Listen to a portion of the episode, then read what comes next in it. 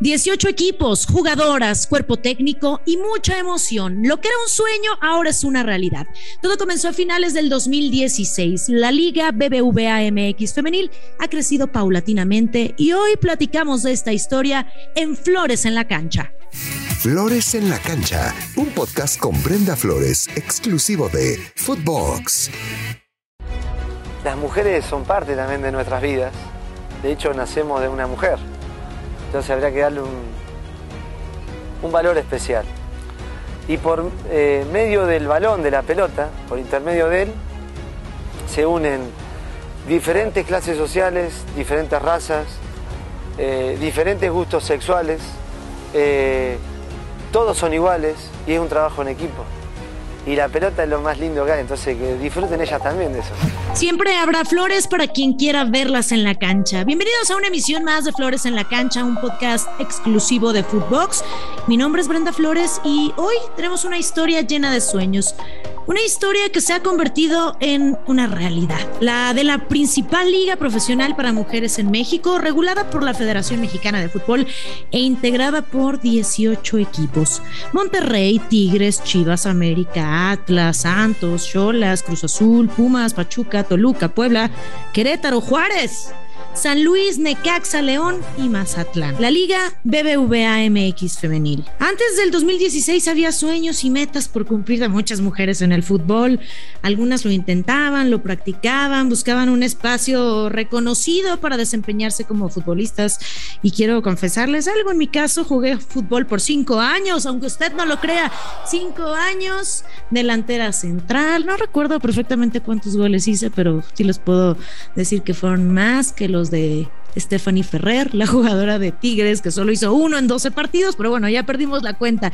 Para ser específica, esto fue en el año 2000, cuando las oportunidades eran limitadas. Teníamos la posibilidad de jugar a nivel nacional frente a los clubes de nuestra misma cadena, de nuestra misma institución, la Escuela Marista, que tenía sus equipos en las diferentes partes de la República Mexicana. Viajábamos a Monterrey, a Tepic, a San Luis, todas unas historias que unos de las mejores etapas de mi vida y más para disputar estas copas maristas que aspirábamos a, participar también a una copa de, este famoso refresco de cola. Pero bueno, hasta ahí no había más oportunidades eh, reconocidas o oficiales. Muchas eh, terminaron por dejar el fútbol y así habrá demasiadas historias hasta que el 5 de diciembre del 2016 surgió la primera división de fútbol de México como iniciativa de la Femex Food para fortalecer el fútbol femenil. Al principio Chiapas y Puebla declinaron su participación. Para el 2018 Puebla y Lobos WAP se incorporaron a la liga.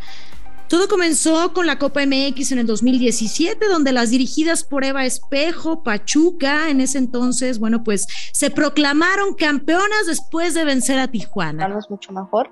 Es la primera liguilla y la verdad es que se nota, se nota la emoción con la que este, cada una de, las jugadoras estamos eh, entrenando día con día, eh, las ganas de, de ir por más porque se cumplió el primer objetivo, ese era el primero, pero había muchos más atrás y vamos por el que sigue, que es seguir trascendiendo en la liguilla y la verdad es que nos estamos preparando súper bien y muy fuerte para, para llegar con todo desde el día viernes y para el día martes levantarnos con, pues, con la, la satisfacción de haberlo dado todo y seguir trascendiendo en liguilla. Este sería el banderazo inicial para dar pie a lo que hoy es una realidad.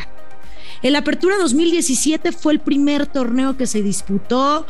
Eh, la mecánica era distinta, dividida en dos grupos. América y Pachuca fueron las líderes del grupo 1. Tigres y Chivas con 34 puntos líderes del grupo 2. La primera final ya es historia. Chivas y Pachuca se enfrentaron. La ida terminó 2 por 0 a favor de las Tuzas y la vuelta 3 por 0 para el rebaño sagrado. Con esto el Guadalajara se convirtió en el primer equipo campeón del fútbol femenil. Después cambiaría el formato y los ocho mejores equipos llegarían a la liguilla. Durante este tiempo y el paso de los años, Tigres consiguió cuatro títulos, presentes en siete finales, América un título, venciendo a las felinas en penales, y de las cinco finales regias disputadas, Rayadas logró arrebatarle dos títulos a las Amazonas.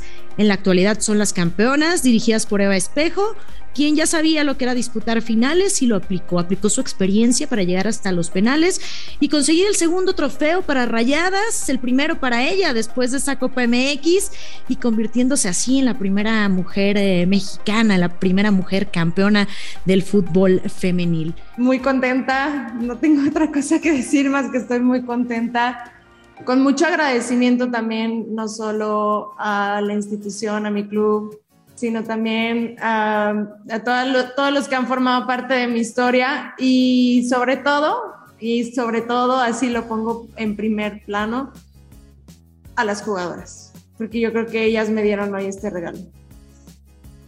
Pues mira, mm, creo que era creer, simplemente creer que era posible eh, transmitirlo, he compartido ya que cuando jugamos aquí el clásico, a pesar de haberlo perdido, que fueron los únicos, digamos, los tres puntos del único partido que perdimos, la reuní en el centro y les dije, vamos a venir aquí a ganar el título.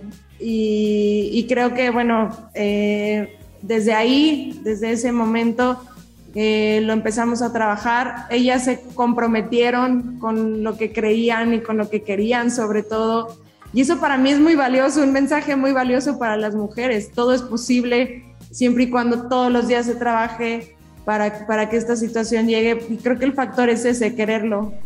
El torneo iba viento en popa hasta que en el clausura 2020 la pandemia se hizo presente. Una situación que nos pegó a todos y a todas, pero que sin duda nos hizo más fuertes. Después de escasas jornadas, el torneo se, se vio muy afectado al grado de suspenderse. Esto nos dio a todos y a todas una lección y el Guardianes 2020 llegó con más fuerza. La liga batió récords en niveles de audiencia con más de 4 millones de espectadores. Poco a poco las mujeres han mejorado en cada una de sus posiciones. No podemos dejar de lado a las protagonistas, las mujeres del gol, las líderes en el Apertura 2017 con 15 goles y con los mismos en el eh, Clausura 2018. Lucero Cuevas de las Águilas del la América se quedó con el liderato de goleo. Con 13 tantos de Cire Monsiváis de Rayadas, lo hizo en la Apertura 2018. Isela Ojeda de Santos y Fabi Ibarra con 7 lo compartieron en el Clausura 2019. De nueva cuenta de Cire Monsiváis, lo compartió con Viri Salazar en la Apertura 2019.